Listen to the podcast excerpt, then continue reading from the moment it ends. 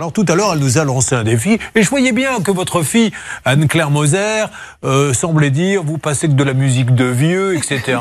vous ne connaissez que des titres de vieux, vous parlez de Céline Dion et compagnie. Eh ben, elle nous a donné un nom de groupe que j'ai complètement oublié d'ailleurs qui s'appelle Taïk, non Taïk. Taïk, Eh ben, on les a retrouvés, les voilà. Le temps va réparer, plus rien n'est comme avant. Ah si, c'est pas mal ça. Eh ben, Stéphane choses. aurait pu le passer dans son manège pendant que le manège tourne. Stéphane qui avait un micro, j'aurais tellement aimé ça. Et euh, alors dites-moi, qu'est-ce que vous leur disiez déjà? Attention, Vous allez vomir. vous leur disiez ça?